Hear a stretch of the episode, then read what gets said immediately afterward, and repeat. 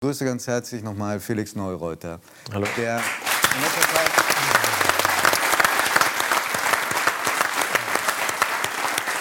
zweimal bei uns war. Einmal, das war das gespenstischste Talkshow-Erlebnis, was ich bislang hatte. Da gab es nicht mal jemand, der uns schminken konnte. Wir waren alle nur zugeschaltet, haben uns schlecht verstanden. Das Bild war furchtbar, nicht in deinem Fall, aber in dem einen oder anderen Fall. Und äh, bei der zweiten Sendung gleich danach, da waren wir schon in einem Studio, wenn auch ohne Zuschauer, und da hast du gesagt, du würdest dich jetzt in die Ahnenforschung stürzen. Ja. Was hast du in der Zwischenzeit herausgefunden? Ich finde, dass ein Erbe über mehrere Generationen, dass das was wahnsinnig Interessantes ist. Und ich habe schon erfahren, so von meinen Ahnen, dass die etwas Großartiges gemacht haben und dass die eigentlich Pioniere waren, so 1850 rum. Also das ist jetzt schon knapp, sind schon knapp 200 Jahre her. Ja, richtig, knapp 200 Jahre. Aber so der Papa, der hat immer gesagt, unsere Vorfahren, die waren schon alle so bergbegeistert und es ist auch kein Zufall, dass wir uns auch Partnerinnen suchen, die auch etwas mit den Bergen zu tun haben, sondern das liegt in unserer DNA. Und ja, dann habe ich eben herausgefunden, dass 1850 die Gebrüder Schlagentweit, dass die damals das Himalaya ähm, vermessen haben und auch die Alpen, die haben sich, muss man sich vorstellen, in der damaligen Zeit, mit welchen Materialien. Sehen gerade ein Bild, das waren die, die kommen väterlicherseits in deine Familie. Väterlicherseits und das waren drei richtig wilde Hunde, muss man sagen. es sind auch nur zwei von dieser Expedition zurückgekommen. Einer ist enthauptet worden tatsächlich. Und zwar, weil er, also wenn ich richtig informiert bin, bitte korrigiere mich, der war so dickköpfig, also ein richtiger Bayer. Ja. Der hat gesagt, ach, ich komme nicht mit euch diese Tour mit zurück, die ihr euch ausgedacht habt, ich gehe auf einen anderen Weg. Ähm, und äh, zog los und wurde dann für einen Spion gehalten. Genau, ist für einen Spion gehalten worden und dann, ja. War der Kopf weg? War der Kopf sozusagen weg damals. Und also wirklich, wenn man sich dann damit beschäftigt, auch ich meine, die haben damals einen Höhenrekord aufgestellt. Die haben mit irgendwelchen, die haben mit einem Blatt Papier und einem Stift haben die, haben die die Gletscher gezeichnet, die Berge gezeichnet, haben das vermessen. Auch wie genau die schon damals alles vermessen haben, mit welchen Mitteln. Das ist unfassbar. Und ja, wir haben auch noch ähm, Gemälde von ihnen zu Hause, also diesen Nachlass. Ganz viele Dinge sind. Und, und, ich, glaube, ich glaube, die haben nicht einfach nur gemalt, weil es so schön war, sondern das war Teil ihrer wissenschaftlichen Arbeit. Ihrer wissenschaftlichen Arbeit haben unfassbar viel, viel, viel gesammelt. Ja, damals war auch gar nicht klar, welche Tiere gibt es dann mhm. dort. Mhm. Die haben auch dann Tiere ausgestopft und haben die mit zurück nach ähm, nach Bayern gebracht. Und da sieht man jetzt da ähm, ein Exemplar von, von den Gebrüdern Schlagentweit, ähm, wie exakt das schon alles war. Also Wenn man das so heute vergleicht, zum Beispiel ein Gletscher mit dem, was damals gezeichnet wurde, ist das in etwa treffend? Das ist sehr, sehr treffend. So die Höhenunterschiede, die liegen bei so circa drei bis fünf Metern. Mehr nicht. Mehr Wahnsinn. nicht. Wahnsinn. Und Wahnsinn. ja, es ist, es ist irre. Und das, was mich halt dann so interessiert hat, so jetzt haben wir die Unterlagen von Ihnen damals, von vor 170 Jahren, wie haben sich die Gletscher bis heute entwickelt? Mhm. Weil wir haben ja dieses ganze Material. Und dass man mal sieht, wie hat sich unser Klima verändert, auch im Himalaya und, und in den Alpen. Und was macht es tatsächlich mit den Menschen? Und die haben ja nicht nur die Gletscher vermessen, die haben, die haben auch Temperaturen gemessen, ähm, die haben die Erosion damals schon ähm, bearbeitet und so weiter. Und es war ganz, ganz erstaunlich. Und wenn man diese Bilder dann sieht, die haben wir dann übereinander gelegt, ähm, also die gleichen Orte. Und es ist unfassbar. Also es macht einen sprachlos tatsächlich, wie extrem die Natur sich verändert hat. Und die Familie hat diese Aquarelle und diese Zeichnungen aufbewahrt? Ja. Und ähm, ich glaube, dass du zur Firmung eines dieser Bilder geschenkt bekommen hast. Richtig, ja. Von vom, meinem Großvater, Großvater, vom, also vom Papa der Papa. Und der war auch schon im Himalaya unterwegs als Expeditionsarzt und war, ja, war, Arzt bei der Bergwacht, also auch sehr affin mit den Bergen. Und der hat mir kurz vor seinem Tod, hat er mir dieses Bild letzten Endes geschenkt. Und er hat kurz danach hat er dann einen Schlaganfall bekommen und konnte es leider nicht mehr so beschriften. Das hat dann der Papa nachgetragen, aber das ist so eigentlich meine richtig letzte Erinnerung an meinen Großvater. Ist er das, den wir da gerade sehen? Ja, das ist jetzt mein Vater. Ähm, der schaut aus, als ob er mein Großvater sein könnte.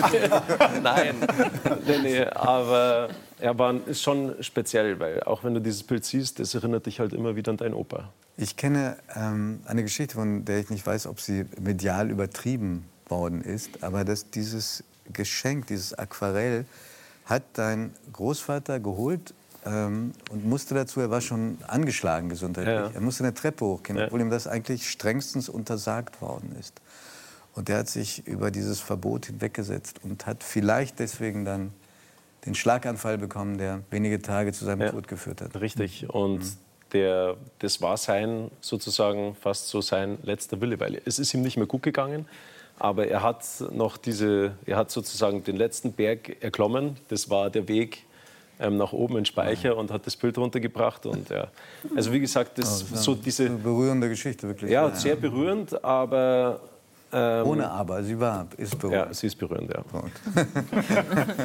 Nun hast du äh, die Geschichte dieser drei Ahnen und viele andere äh, übersetzt in ein Buch, das du zusammengeschrieben hast mit einem ehemaligen SZ-Kollegen von mir. Richtig, mit Michael. Genau. Und, ähm, und hast selber, bist selber auf Expedition gegangen in den Alpen.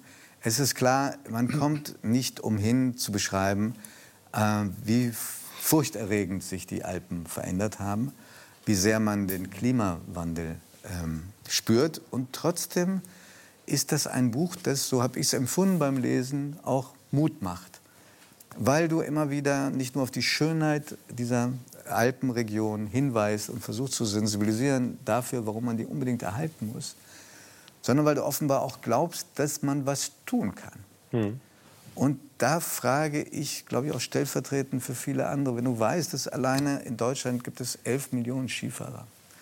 Und wenn ich mir anschaue in der Gegend, in der du auch lebst, in der ich auch manchmal bin, äh, wie da mit den Pisten umgegangen wird, wie der Kunstschnee drauf und welche Mengen sich da ergießen, woher nimmst du deinen Optimismus?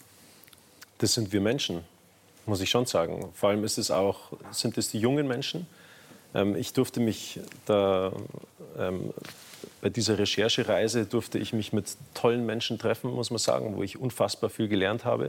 Ich glaube, der Sohn von Reinhold Messmer war sogar dabei. Ne? Richtig, der Simon, ja, genau, was mich total interessiert hat, auch schon alleine der Sohn von so einer Kapazität. Jetzt bin ich auch ein Sohn von, ja, die haben auch ein bisschen was erreicht, äh, meine Eltern. Und Wir haben noch jemanden hier.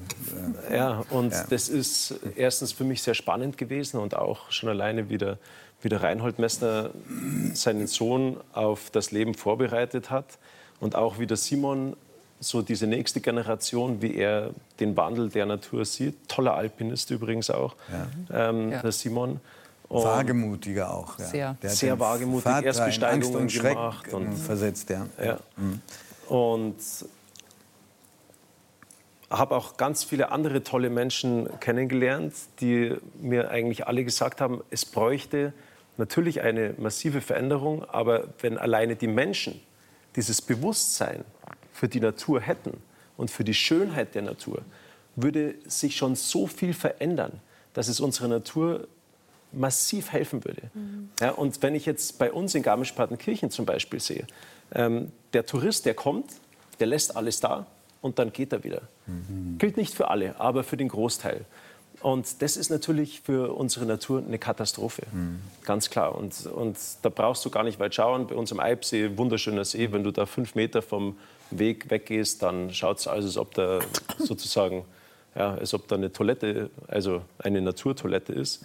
Und das kann es meines Erachtens nicht sein. Und deswegen muss man versuchen, wirklich die Kinder schon zu bilden, ähm, die Menschen zu emotionalisieren, dass sie auch wissen, wie sich Natur anfühlt und nicht hingehen, alles liegen lassen, ein Foto knipsen, ähm, an seine Freunde rumschicken oder nach Hause oder zu Hause herzeigen und das war's dann. Ja. Also dieses Erlebnis Natur.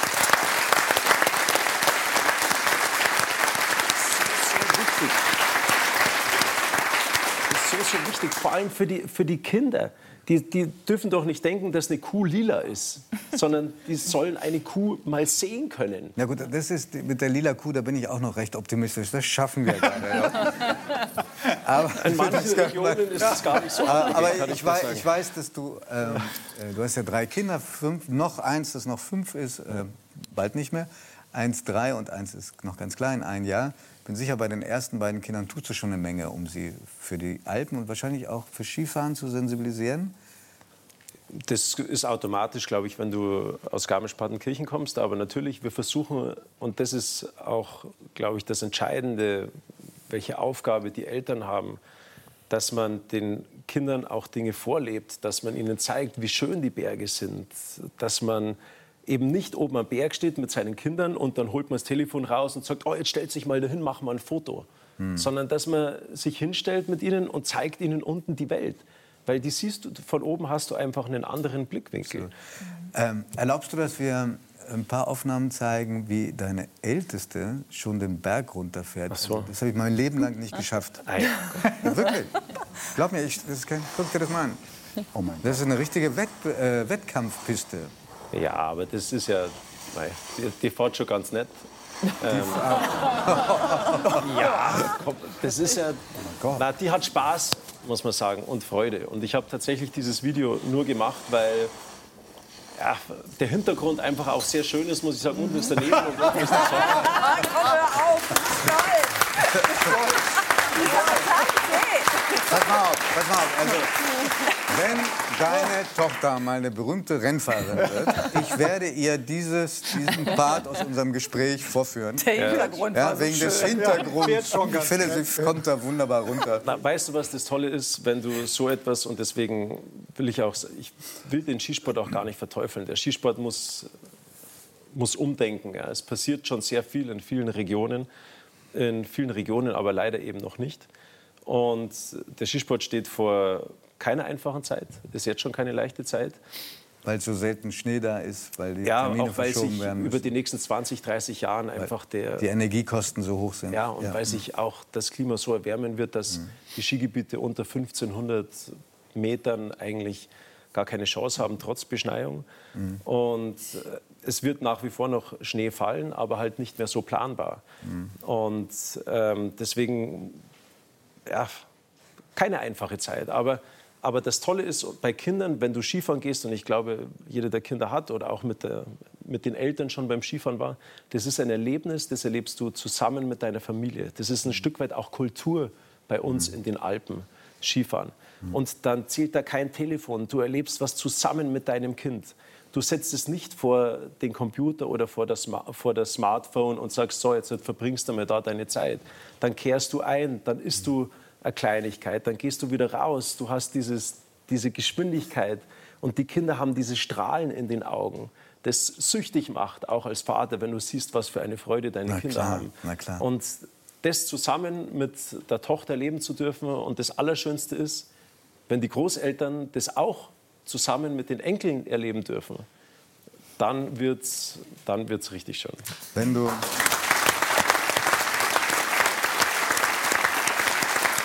Weil du, weil du gerade die Großeltern erwähnt hast, das sind ja deine Eltern. Und deine ja.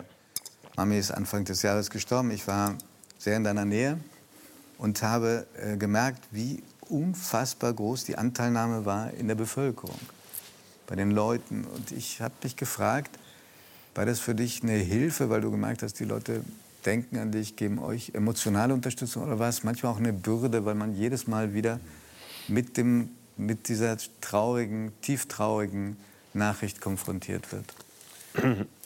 ähm, also ich glaube, dass mir bis zum Schluss gar nicht bewusst war, tatsächlich, wie berühmt meine Mama ist. Also mhm. erst auch durch diese Anteilnahme, die, also die, ähm, die gigantisch war, ist einem eigentlich erst so richtig bewusst geworden, hoppala, was hat die eigentlich mit den Menschen damals gemacht? Also ähm, so in den 70er Jahren, wo sie so erfolgreich war. Und Zweimal, war, zweimal Olympiagold gewonnen hat. Ja, die war, das hat sie ganz gut ähm, erledigt damals. Mhm. Aber die, und das war erstaunlich, muss ich wirklich sagen, weil darum ist es ja nie gegangen bei uns mhm. zu Hause, sondern da war der sportliche Erfolg, das war klar, man hat natürlich dann auch gewusst, wir sind ja auch nicht ganz. Kinder und da kriegst du es halt mit, was die da damals erreicht haben. Aber so das Ausmaß, ich glaube, das kann man sich heutzutage überhaupt gar nicht mehr vorstellen, was da damals los war. Und durch diese Anteilnahme hast du das gemerkt. Aber dann so mit der Zeit muss ich sagen, du hast das Gefühl gehabt, es will sich jeder mal irgendwie von ihr verabschieden. Und das, muss ich, das macht den Prozess des Verarbeitens, macht das, glaube ich, nicht unbedingt einfacher. Ja, das kann ich sehr nachempfinden, ja. ja. Und ähm, das habe ich mal gelesen, dass ähm, du gesagt hast, du magst die Berge so sehr, weil du dich durch die Berge dem Himmel äh, näher fühlst.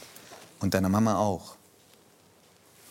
Ja, definitiv. Also ich sage, von oben hast du einen anderen Blick auf die Dinge. Erstens herrscht dort die ultimative Ruhe. Du kannst sehr über Dinge nachdenken, kannst sie auch reflektieren. Und der Blick nach oben, der, ja, der geht immer, weil viele Erinnerungen natürlich dann auch zurückkommen, Ja. wo du mit, ja, mit der Mama warst oder auch, oder auch mit Papa bist. Und das hilft aber auch, muss ich sagen, sehr Dinge zu verarbeiten. Also, ähm, weil sie ist ja trotzdem nicht weg, sie ist ja immer noch da. Da. Weißt du eigentlich, dass äh, Jörg Pilawa deinen Eltern dankbar ist? Ja, ich weiß, ich kenne den Jörg ja auch schon, auch schon ein Ein paar bisschen. Jährchen? Ja, ja. Wie, wie, magst du erzählen? Ja, ja, gerne, gerne. Also ich, ich durfte ja auch bei, bei, bei euch zu Hause sein. Also ähm, ich- deine Eltern waren bei mir in der Sendung mal, als ähm, unsere Tochter, die jetzt zwölf ist, äh, Rheuma bekam. Da war sie zwei, zweieinhalb. Und da erzählten deine Eltern von der äh, Kinder- und Rheumaklinik in Garmisch-Partenkirchen. Und äh, meine Tochter bekam zwei Wochen später plötzlich Symptome von Rheuma. Und nur durch die Gespräche mit deinen Eltern habe ich dann mitbekommen, dass es Rheuma ist. Und dann habe ich deine, deinen Vater angerufen und die haben sofort einen Termin gemacht. Und da haben wir uns ja ein paar Mal in Garmisch getroffen. Also im Grunde genommen haben die wirklich dafür gesorgt, dass unsere Tochter sofort medikamentös eingestellt werden konnte und heute wirklich symptomfrei ist. Ne? Sonst wäre das äh, gar nicht möglich gewesen. Ich muss auch sagen, wirklich, also die Klinik in Garmisch, Ja, super. die Kinder-Rheuma-Klinik in Garmisch, die ist, die ist genial, hat Ja. sich auch, also meine, meine Mama wirklich sehr dafür eingesetzt, jetzt, der, jetzt der Papa natürlich auch. Ähm, und das ist ehrlich gesagt sehr schön, auch wenn ich jetzt die Klinik besuche und Ja. dann siehst du, Dass sich da dann was siehst du gibt. die Kinder und dann geht es ihnen besser und siehst den Prozess, das ist was Wunderbares. Ja. Felix, wir haben, glaube ich, nur noch zwei Minuten und ich hätte so viele Fragen noch. Aber erlauben wir eine, äh, weil, du, weil wir gerade über Kinder geredet haben und ich, ich weiß, wie sehr dir Kinder am Herzen liegen, auch der Sport für Kinder. Was hältst du eigentlich von der Idee, die jetzt gerade diskutiert wird, dass, die, äh, dass bei den Bundesjugendspielen äh, nicht mehr Wettbewer Wettbewerbe ausgetragen, ich kann das Wort gar nicht mehr reden, sprechen, aussprechen, ausgetragen äh, werden sollen, sondern nur, sagen wir mal, die Neigung zur Bewegung gefördert werden soll? Ich sage, dass insgesamt der Sport oder der Stellenwert, den der Sport bei uns in der Gesellschaft hat, der, ja, der ist eine Katastrophe. Also speziell auch, was die Schule betrifft, insgesamt unser Schulsystem. Ähm, es wird geschaut, dass irgendwie dieser Stoff bei den Kindern in die Köpfe reingepresst wird, aber um die Gesundheit der Kinder wird sich, ja, die wird nicht gefördert. Und wenn ich denke, dass unsere Tochter ist jetzt in die Schule gekommen, erste Klasse, und sie hat zwei Stunden Sport die Woche. Und die ersten zwei Wochen ist der Sportunterricht ausgefallen. Und da denke ich mir, ey, das kann es doch eigentlich nicht sein. Wieso hat Sport, wieso ist es in der Schule wurscht? Ja. Also wenn was ausfällt, dann ist es Sport. Und gefühlt kann man Sport sowieso nicht durchfallen, ja, weil es ist ja nur Sport. Aber letzten, ist es, letzten Endes ist es auch ein Unterrichtsfach, genauso wie Mathe und Deutsch und in Englisch. Aber die das- Bundesjugendspiele? ja, und das da wollte ich gerade ähm, darauf, darauf kommen. Und da sieht man letzten Endes das Ergebnis, dass du heutzutage keine Punkte mehr vergeben darfst, anscheinend, weil die Kinder einfach nicht mehr gut genug sind. Wenn du diese, diese Punktevergabe beibehältst, dann will es keiner mehr machen. Und das, an dem Punkt sind wir gekommen. Und die Ursache ist ja eine ganz eine andere, dass einfach das Thema Bewegung viel zu wenig gefördert wird. Und jetzt schaffen die die Punkte ab. Und die, was für ein Ziel haben denn die Kinder noch, dass sie Sport treiben? Du nimmst ihnen das Ziel weg. Dazu ist einfach die, so dieser Stellenwert in der Gesellschaft, dass du diese Aktion machst. Da spielt, da spielt der Sport eine zu geringe Rolle. Ja. Wenn jetzt der Sport in unserer Gesellschaft, wenn wir ein Bewegungsgesetz hätten, wenn wir Bewegung fördern würden, dann können Sie das von mir aus machen. Aber das wird es nicht. Und jetzt wird Ihnen auch noch das Ziel genommen, dass Sie sich bewegen. Und das ist das, was ich nicht verstehe. Felix. Mir ging äh, die ganze Zeit durch den Kopf, dass äh, du wahrscheinlich auch ein sehr guter Politiker werden würdest. Um Gottes Willen. Aber es ist schade, dass Menschen wie du sagen, Ja, was soll, um was Gottes hab, soll ich mit der Politik zu tun du haben? kannst, glaube ich, Dinge durchsetzen. Na, kann, ich- das habe ich schon probiert im Kultusministerium. Glaube mir, das ist. Boah, Das versuchen wir, dem auf den Grund zu gehen, das versuchen wir beim deinem nächsten Besuch, Sehr der gerne, hoffentlich ja. bald stattfindet. Ja. Vielen Dank, Felix. Dankeschön. Vielen Dank.